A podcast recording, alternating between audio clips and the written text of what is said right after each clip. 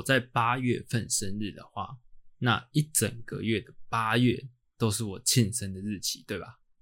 好，那也没有每个人都是这样一整个月的庆生的吧。所以我给自己的一个小小奖励，就是我在八月份的时候只上了两集的 podcast。那很庆幸我自己给了这样的奖励，因为我八月份突然变得好忙哦。好，那虽然只有两集，我们还是要来回顾一下我们八月到底上哪两集的节目。那第一个父亲节特辑呢？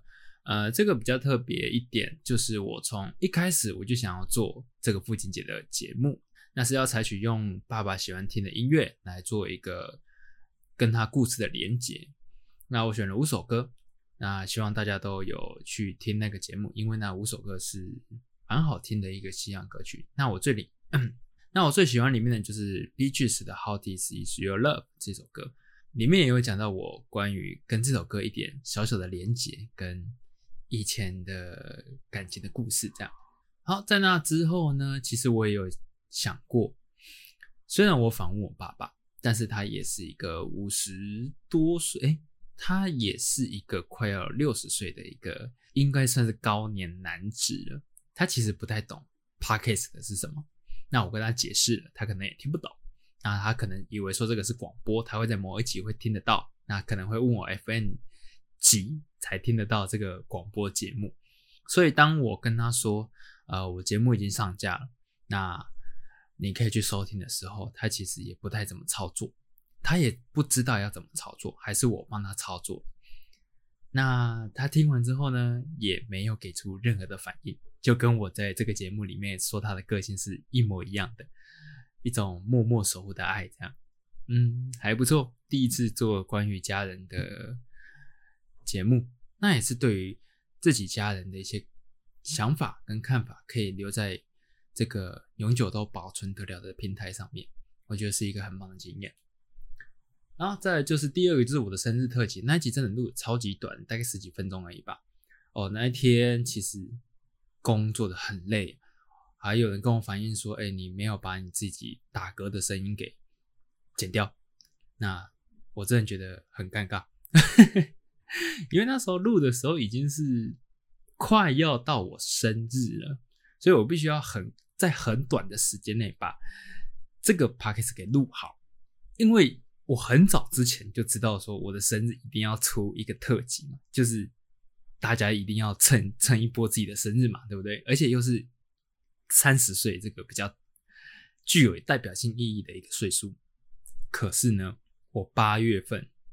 下半个月突然工作变得非常的忙碌，我那时候真的是找不太到时间要来录 podcast，然后也不知道我到底要录什么。其实我本来有想好，我就是真的要分享我三次过得比较特别的生日，但后来我也没有拟稿，我也没有打脚本，就直接对着麦克风讲，然后就讲的非常的短，那就算。当我录好上架完之后，我就继续工作。工作到哪时候？我八月二十二号生日，我工作到八月二十一号的晚上十一点。但是其实是可以继续工作到八月二十二的凌晨十二，哎，凌晨十二点，就是零零点那时候的。但我就觉得说，哎，我不要继续工作了，我休息一下，因为感觉好像。我在生日的当下那一刻还在工作的话，有点不太吉利，所以我就把它停下来。但是呢，我也有预测到嘛，我有跟大家分享说，我在八月二十二号那天是非常的忙碌啊，也不是在庆生，就是在工作。早上要拍摄，下午要剪接，晚上要上课。然后下课回来之后，本来还有一点点时间可以休息一下，可能看个剧啊，或者说玩个《艾尔登法环》啊，也没有。在下午剪接的时候，我忘记我还有一份自己接的 case 要做修改，就匆匆忙忙的回到我家，然后再做修改，直到八月二十二过完这一天。算是一个蛮特别的经验嘛。因为我的上升星座好像是摩羯座，摩羯好像就是一个工作狂嘛。那但我必须要先说，我真的不是一个工作狂，我真的不喜欢工作。不是是谁喜欢工作？当然也有可能也是有，但是就以人生来讲，大家还是喜欢享乐的吧，还是喜欢工作完之后那种享乐的过程吧。我是希望是说我工作完是可以有足够的能力跟时间去做我自己想要的享乐的工作。哎，是这个样子，所以我觉得我不是一个工作狂。好，那。因为最近其实我的工作内容有比较大的变化。我虽然是做影音行销的部分，但我比较偏向于幕后，就是帮人做帮人做剪接，然后特效等等的部分。那现在呢，呃，之前也有碰过一点点拍摄，那顶多是帮忙拍 YouTube 类型的，就是一个人坐在那边，那就架好相机，他就一直讲，你就一直录。那另外一种是拍摄商品类型，但是那个真的也很容易。因为那个商品不是那么有质感的东西，但是这份工作它的工作类型是我需要去到商家帮他们拍摄一个形象影片的，但是这个公司才刚成立这个部门没多久，所以我们就是只是先拍而已，并不会有上字幕、特效等等这些比较需要精细后置的工作，但是拍摄也很累。但是因为公司的规划，他们希望我们这个部门呢能够尽快的上手，并且为公司带来盈利，所以他们安排了非常多非常多的拍摄内容，让我们去做练习跟精进。这样，所以我就从八月二十二号的前几天开始工作，到九月一号，就是完全是没有停歇的。连假日呢，我们还有去高雄做拍摄。这样，那。总会有下班时间吧？那我下班时间的时候，我还是有接自己的 case，我还有帮其他的地方做展场的视觉设计，还有视觉海报等等类型的。所以能说，就是现在的工作真的非常的忙碌。那呃，我觉得这也是算是一点好事啊，因为毕竟三十岁，如果你闲闲的，其实才是要更担心的吧。好。那在去高雄出差的那时候，因为我们出差是五六日。那在高雄出差的时候，其实有一件蛮有趣的事情，就是在礼拜六的工作的时候，在礼拜六工作的时候，我有跟两个已经认识十几年的朋友出去吃个饭。那我是偷偷的离开我们工作的现场，去跟他们赴约的。那这个约其实也约了很久了，因为我们有一个朋友，他是在做。呃，知名的炸鸡连锁店，所以他不能休假日。刚好那一天是礼拜六，那个月他好像只休那一天的假日吧，就是一定要出来碰个面，这样，然后吃个饭。当然，我就跟他们说，我那天可能会在高雄。那如果你们真的想要碰面，你们可以下来，我可以请你们吃饭。哎，那这两个不要脸的，还真的下来，我请他们吃饭。这南部很有名的一个烧肉。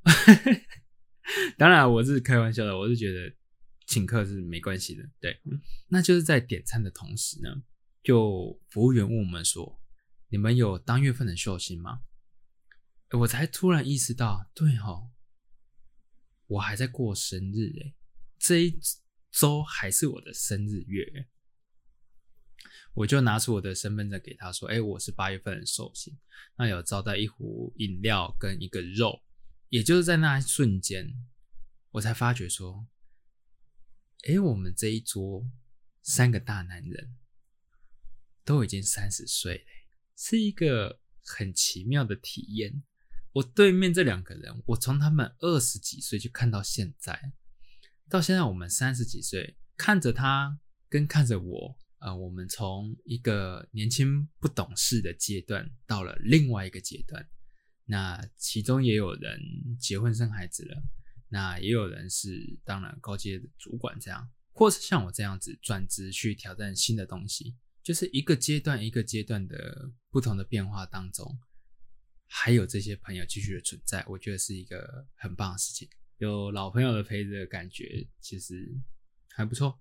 我已经开始慢慢习惯我三十岁这个岁数了。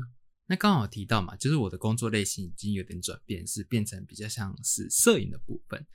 我们公司的老板其实是一个设计总监，他其实有非常多的人脉，让我们可以去做店家的拍摄，并且呢，拍摄的过程中是可以享用那边的餐点的。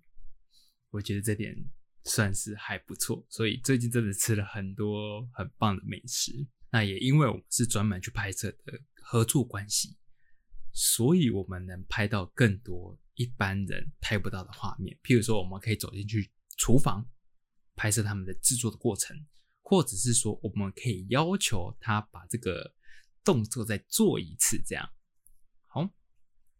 那在一开始接到这个任务的时候，我就偷偷的跟同事说，会不会有一天我们就拍摄到酒吧？如果真的拍摄到酒吧，叫我晚上十一点去的话，我都愿意。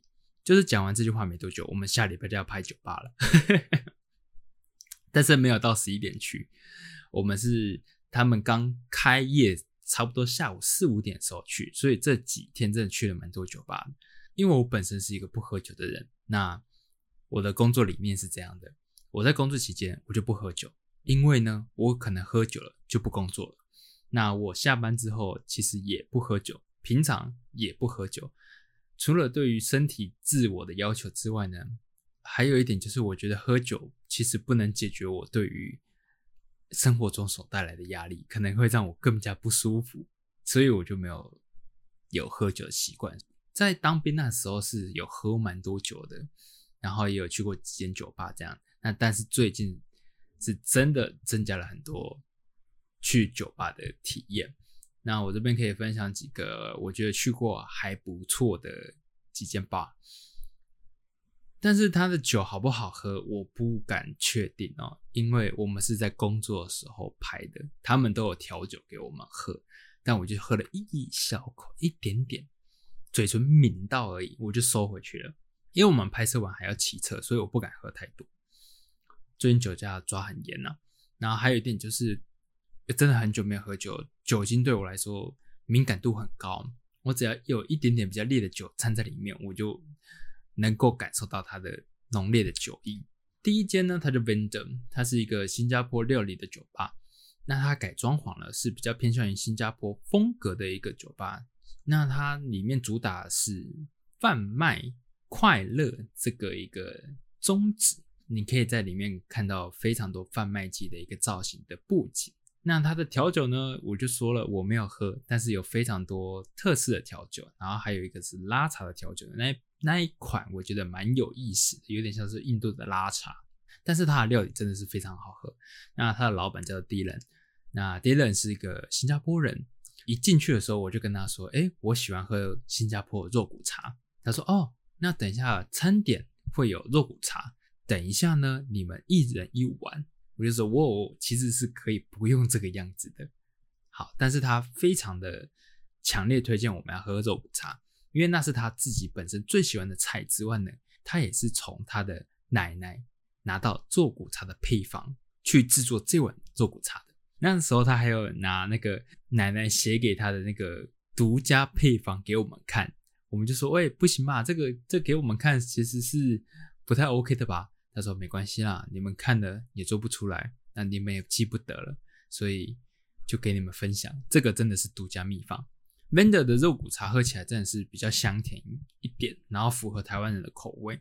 它有一道菜是那个炸馒头配沙沙酱，哦，那个好好吃，那个真的是，因为我本身是喜欢吃炸银丝卷的。那炸银丝卷一定要配炼乳嘛？那可是这个炸馒头呢？它是使用那种比较干、比较扁形的小馒头，但是也没有到太小，然后搭配它搭配上他们新加坡的辣酱，哦，那真的是很绝配。所以 Vendor 我真的是蛮推荐的。那有机会的话，我应该也还会再过去。尽管没有喝太多酒，我也会去试他们新加坡料理。那第二间呢是叫 P N。我跟别人分享这间酒吧的时候，其实有人跟我说，有一间叫 A N 跟 P N。那 A N 跟 P N 呢，我没有去过。它好像是分咖啡厅跟酒吧，A N 就是咖啡厅，P N 就是酒吧。我拍摄的酒就是叫做 P N。那它在 Google 上面好像找不太到，你必须用 I G 去搜寻。那我们刚进去这间 P N 的时候，它给我的感觉是比较呃现代时尚的简约风格，那不会有太多的装饰，它就是简单的桌子，简单的那种工业风的设计，让你去沉浸在这个环境里面。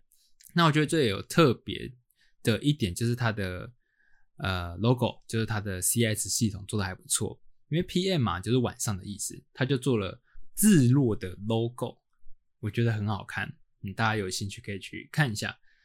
再就是我一到那边拍摄的时候，我就看到那个呃店长，好巧不巧，他也叫 Jack，然后我们就有点相认，但是我一直注意到他。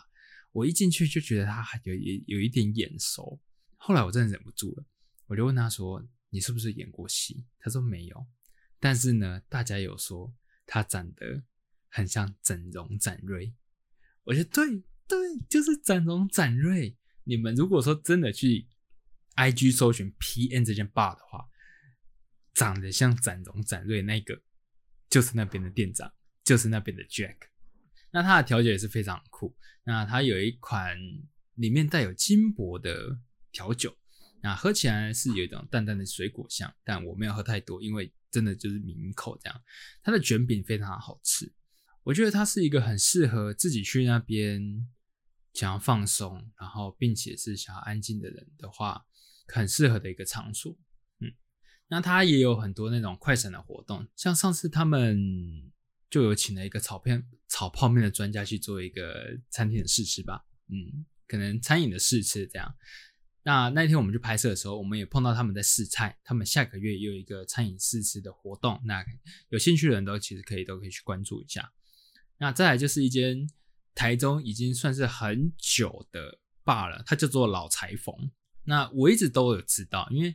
在以前在找爸的时候，就有人会推荐这一间是金牌特务的爸，它有点像是秘密的招待所，就它前面实际上是一个西装店，然后你可以进到里面之后才会变成一个爸这样子。那这次去呢，它其实也没有那么神秘，就是前面的橱窗是西装的橱窗没错，但是你一打开门进去，里面就是哇，就是一个爸这样。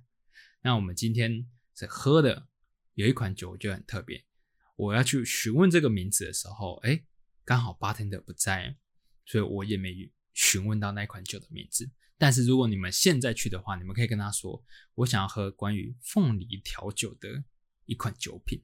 你们也可以说，上次有人来拍摄，你们就是那一群人介绍来的，然后他们有喝到一个凤梨的酒，就是那个创意的调酒，那个很好喝，喝起来不会有酒味，但是确实是酒哦。喝起来有浓浓的凤梨香跟茶香，那一款我就喝了很多，所以就多喝了两两口啦。因为等一下真的是还要骑车回家，所以我不敢喝太多。然后他们的咸猪肉真的超好吃，天呐，真的是一定要点他们的咸猪肉。然后披萨也不错，就是可以点几个披萨跟咸猪肉来吃。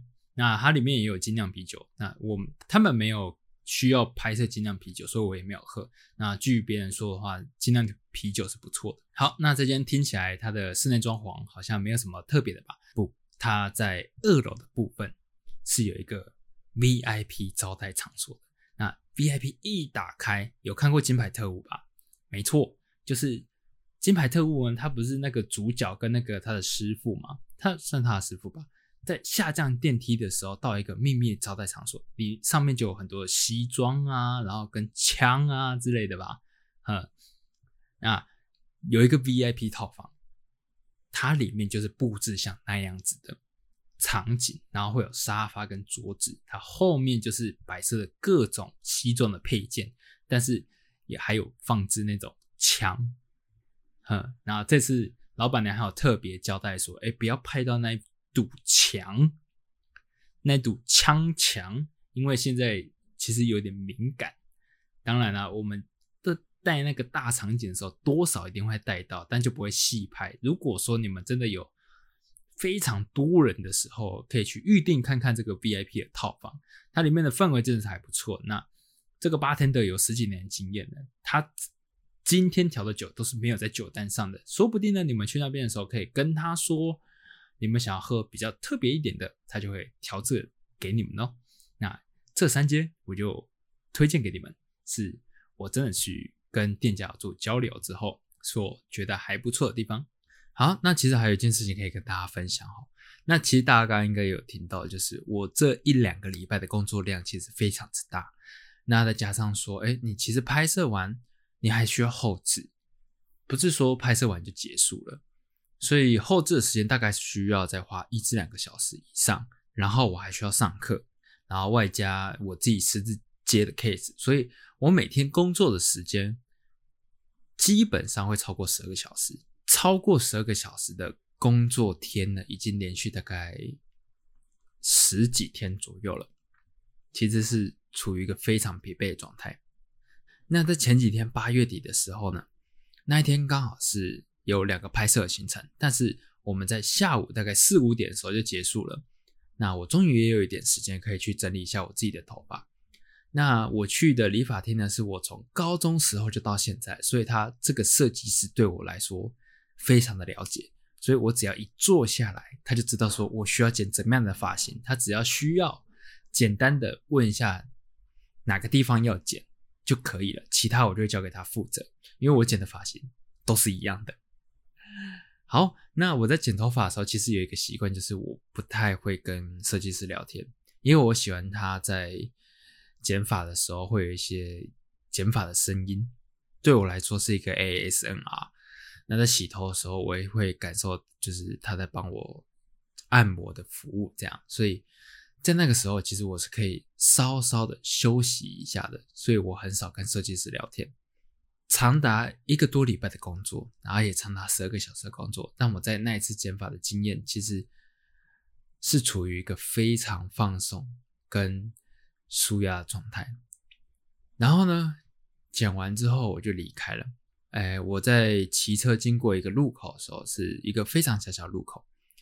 那在远远的时候，我就看到路口中间站了一个人，他的右手边有他的女朋友吧，或是一位女性。那他在中间干嘛嘛？因为他在等左边有一间机车行，在那边等那边机车店的员工吧，不确定拿东西给他。我在远远的时候就看到中间这个人，那我也。远远的看到左边的机车行的员工走出来，然后他跟我是有四眼相对的。我以为呢，他看到我要骑过去，他的客人在正中间，应该会拉着他的客人到旁边一点去躲避车辆吧。但他并没有，他就跟着那个客人一起站在中间讲话。那这个时候呢，我非常接近他这个人，就是中间这两位。那其中一位呢，就是中间一开始站着那个人，他是背对着我的，所以我就停在他后面。这个时候我没有按喇叭，因为我知道一旦按了，他们会吓到，然后会做出可能不知道怎样的举动，有可能会乱窜啊，也可能会跌倒之类的。我就不想吓到他，我也不敢从左边或是右边超过他们，因为他可能看到我的时候会吓到，然后不知道会往哪个地方躲。我在那边也稍微等了一下，因为我也感觉非常的累，然后也是刚放松完的一个状态，我必须要赶往下一个地点。我记得那时候我是要去上课的。所以我并没有立即的回家休息，我必须还要有下一个行程。这时候我只是觉得很累，我在那边等他们离开，直到右边那个女生呢跟他们两个说：“哎哎哎，有车了。”然后他们才离开，才闪到一边去，才移动到路的旁边。这个时候呢，那个机车的店员就说：“哎，不好意思啊，不要那么气啦。”这样的一个调侃式的话语，当然我也没说什么，我只是觉得很累，然后就点了个头，就过去了。可是当我要左转的时候，有一台改装过的机车，它骑个非常的快，那我也看到它了，所以我就停了下来。但他还是按了喇叭，叭叭叭这样子骑过去，然后加上那个改过的那个排气孔嘛，就嗯这样子的过去。当然，因为我被这台车干扰，所以我就没有办法立即的过去，但我就停了下来。然后我这时候就听到背后传来了哈哈哈哈笑得非常大声的那个声音，想当然的，就是那个机车店员。这时候我觉得很生气，然后我也觉得很累，但当下因为他的店就在旁边，然后也非常多人在看着我们，我就没有做出任何的表示，我就离开那边了，直到上课的地点。我一直在想我要怎么处理这件事情。我想到的方法是，我在 Google Map 上面留下他们店家一星的负评。但这件事情真的不是一个很好的示范，所以我思考了过后，我决定我留下五星的好评，并且在评论区写下刚刚事情的发生，但是不是针对。你们这间店，而是针对这个人，但也因为我没有去消费过，所以我不会给你们这种一星的负评，我给你们五星的好评，请你们教育一下这个员工。但后来又想一想，我这样做到底有什么意义？我这样做的投诉对他来说会有？很大的改变吗？我不知道你们有没有曾经有过这样的一个行为，就是你可能在赖上面跟一个人争论，或者说讲事情，当他回复你之后，你有非常多的话可以跟这个人讲，你也打完了，可能打了一两百个字。可是后来想想，他又不在乎，为何我要这么在乎？就把这段话删掉，只回了一个 “OK”。那个时候我突然有这个想法：我这样子的投诉，对他来说根本不会造成任何的影响。那对我来说有什么影响呢？好像也没有。所以我选择了我什么都不做。就让这件事情结束在我身上，就有点像是这个社会或者说这个世界，它所发生的任何刚刚当下不好的事情，我不让这个不好的事情继续延伸下去。但突然我也觉得，就是为什么当一个好人好像很难？以这件事情来讲，我不知道我错在哪里。我停了下来，我也没有按喇叭，我也耐心的等你们，我也没有出口恶言。你可能看看得出来我的情绪，或者是说我的表情不太好，只是因为我很累，但是你不知道。可是这个店员看到我快发生车祸还怎么样的，你在那边嘲笑，这样是对的吗？在这个事情发生的当下，他这样的嘲笑是对的吗？我当一个好人错了吗？是不是我当下就是应该要很生气的跟他们理论，还怎么样的？所以就觉得这件事情让我重新在思考：说为何为什么现在会有那么多的坏人坚持他们所做的事情？啊，为什么有那么多好人不去做制止他们的事情？因为好人真的很难当。所以呢，我就觉得，嗯，好吧，那我还是当个章鱼哥好了。这也是我今天 podcast 的标题。为什么是当章鱼哥？因为在海绵宝宝这个动画里面，章鱼哥他一直就是最真实的人。哎，那你说他是个坏人吗？他也不是啊，他也就是只专注于在过自己生活的人。他有时候也还会是个好人哦，有时候啦，不是说大部分时候。那大部分时候他就是一个平凡人。所以我就觉得，好吧，那我还是当回我的章鱼哥好了，因为当好人真的好累。虽然来说，那个机车店员他可能也不是真正的坏人，他就是一个大家口中的皮孩，但就是因为这些你可能觉得很好玩的举动，而让一个人决定从好人变成坏人，或者是说，就像我刚刚说的，就是他也没变成坏人，就是变成一个章鱼哥，那这个世界上又少了一个好人了。不是吗？我觉得，所以以前有句话，我就觉得很有道理，就是没有所谓的坏人，只有变坏的好人。哎，刚刚那段发言应该听起来不像是抱怨吧？就是一个感触。我们这个频道就是强调我们不抱怨，因为抱怨不能解决事情，但是。吐槽可以让这件事情变得很好笑。好，好了，反正就是想要跟大家分享这件事情的一个过程。然后至于会不会变成章鱼哥，真的是还要再看有没有经历像这样子心灰意冷的事情之后，我可能才会真正的变成一个章鱼哥啦。好，那说到经历过很多事情变成另外一个人呢，我最近认识一个还蛮不错的一个男性。那一开始见到他的时候，我觉得他是一个非常斯文并且有文学气质的一个人。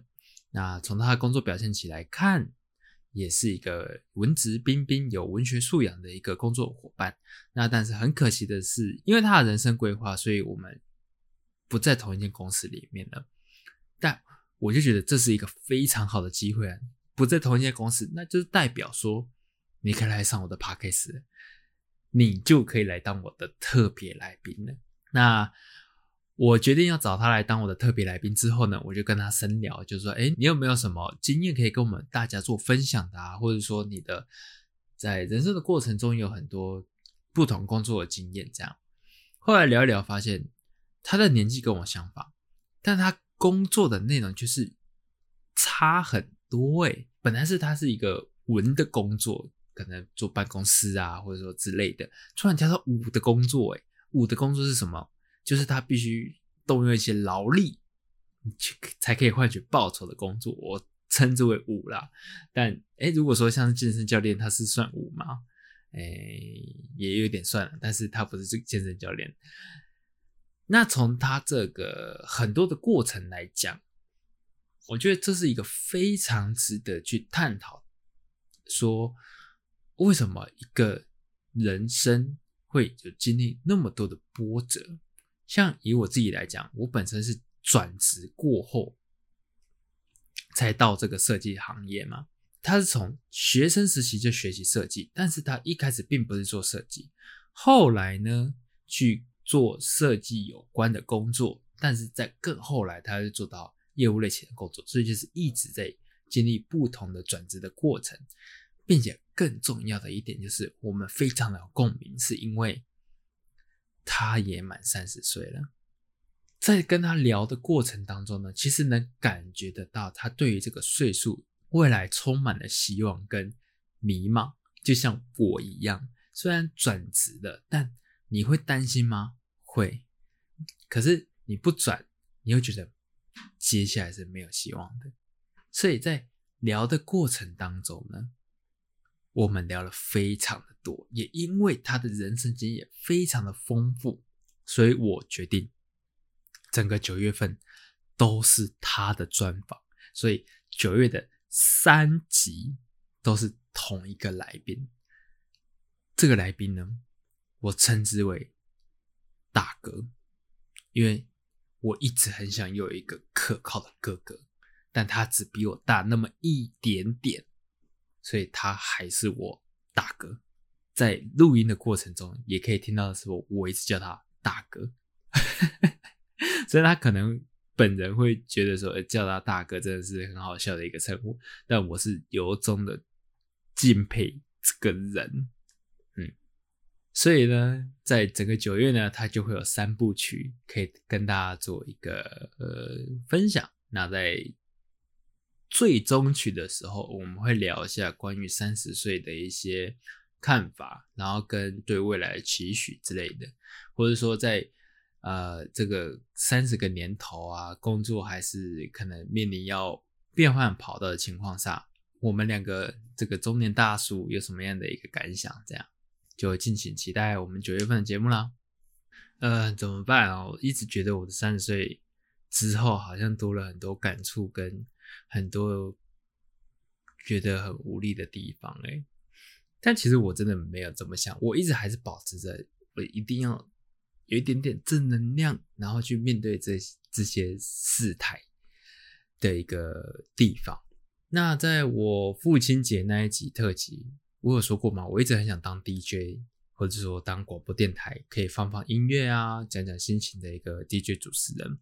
那在那一集，其实我有尝试过这样的事情，所以我觉得在三十岁过后的第一集，我也来尝试看看这样的一个这样的一个播放的方式。但是不会是每一次的节目都会有，因为我真的很怕他们抓到我的版权之后，把我的节目给停掉。虽然我真的没有收费，我也没有开广告，觉得说就是。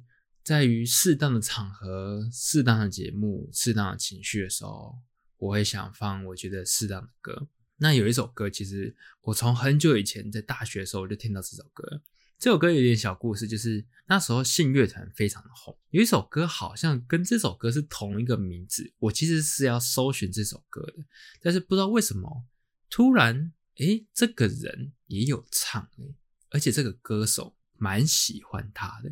这个人呢，就是周杰伦。他在唱这首歌的时候，我以为他是唱翻唱信乐团的那首歌，诶，我想说，哇，他唱得上去啊，来听听看。结果点进去，哎，不一样。我要关掉的时候，发觉有中哦，就一直听，一直听，听到现在。虽然说这首歌听起来有点悲伤，有点讲像是在讲呃失恋的感觉，但。我觉得他已经从以前我会用在失恋或者说失意的时候会听的歌，变成到现在，我觉得不管是我碰到生活中或是说工作中所碰到的任何事，我可能感觉到不如意，但我也觉得无所谓，那就这样吧。那我也希望如同他的歌词一样，但愿生活中的绝望和苦痛。远走高飞，周杰伦的世界末日。我是薛克，我们下个节目见。小小来伪装掉下的眼泪，点点头，承认自己会抛给我，只求能借一点的时间来陪。你却连